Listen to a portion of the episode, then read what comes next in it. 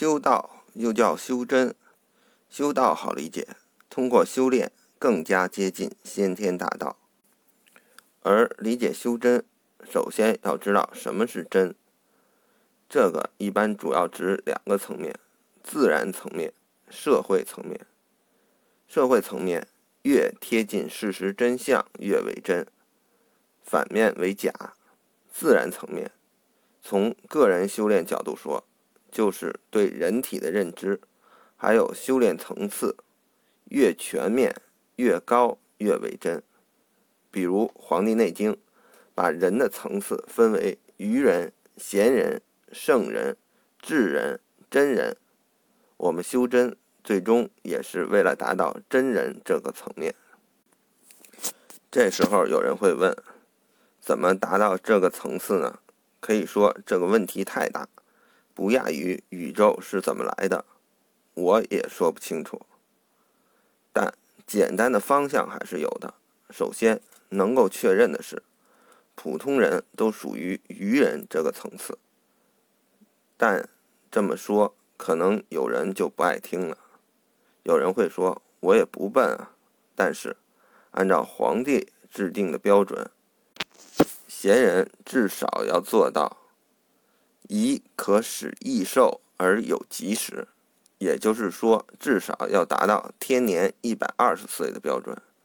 大家觉得自己能做到吗？更别提相应的知识储备。法则天地，象似日月，变列星辰，逆从阴阳，分别四时，和道德层次，将从上古合同于道。打个比方，就说逆从阴阳，是要求保持自身阴阳和外界阴阳的和谐共振，而大部分人呢，连阴阳是什么都搞不清楚。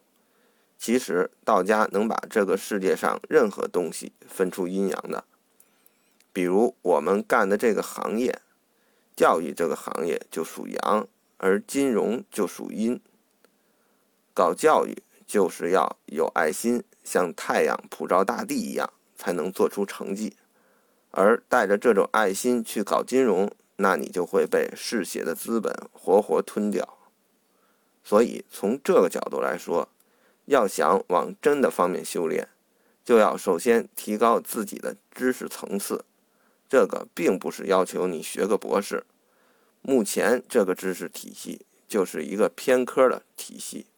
虽然很多专业到最后也是研究哲学，但这个哲学跟道家哲学的高度还差得很远。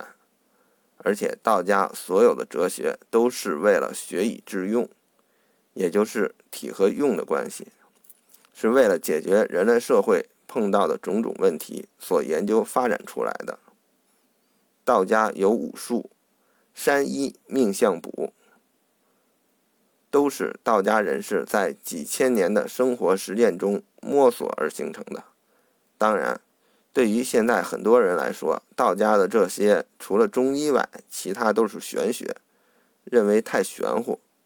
但不能否认的是，中国人就是靠这些所谓的玄学，度过几千年漫长的光阴，成为世界上唯一一个还存在的文明古国。可以看出他们的实用价值。当然，并不是说我们修真这些都要学，因为我们修真的主要目的是为了养生，自然找其中的重点就可以。比如道家的基础理论：道生一，一生二，二生三，三生万物，阴阳五行八卦这些。术方面，自然主要就是中医。只有学了这些。你才能对哲学的一些基础问题有一定粗浅的认识，比如唯物三个终极问题是如何更好的认识宇宙世界，并解决关于宇宙的问题；如何更好的认识人类社会，并解决关于人类的问题；如何更好的认识自我人生，并解决关于人生的问题。唯心的三个终极问题是：我是谁？我从哪里来？我要到哪里去？从这点看出，无论你是唯物的还是唯心的，道家都能满足你。唯物和唯心是对立统一的，道家把他们都统一在一起了。为什么这么说？可以简单解释一下：道家修炼性功，也就是提高你的道德，可以看作唯心部分；而修炼命功，就是让你的身体和你的灵魂更加和谐统一，更加强大。这些都要靠吸收能量，也就是先天元气作为基础，自然是唯物的。所以，通过修炼逐步的提高，你自然离这些宇宙终极问题的真相越来越近。不但有解开这些真相的能力，还能把握这些真相，给自身带来好处，即寿命的延长、身体的健康，逐步从愚人的状态跨过贤人的门槛。也不见得是这辈子完不成的任务。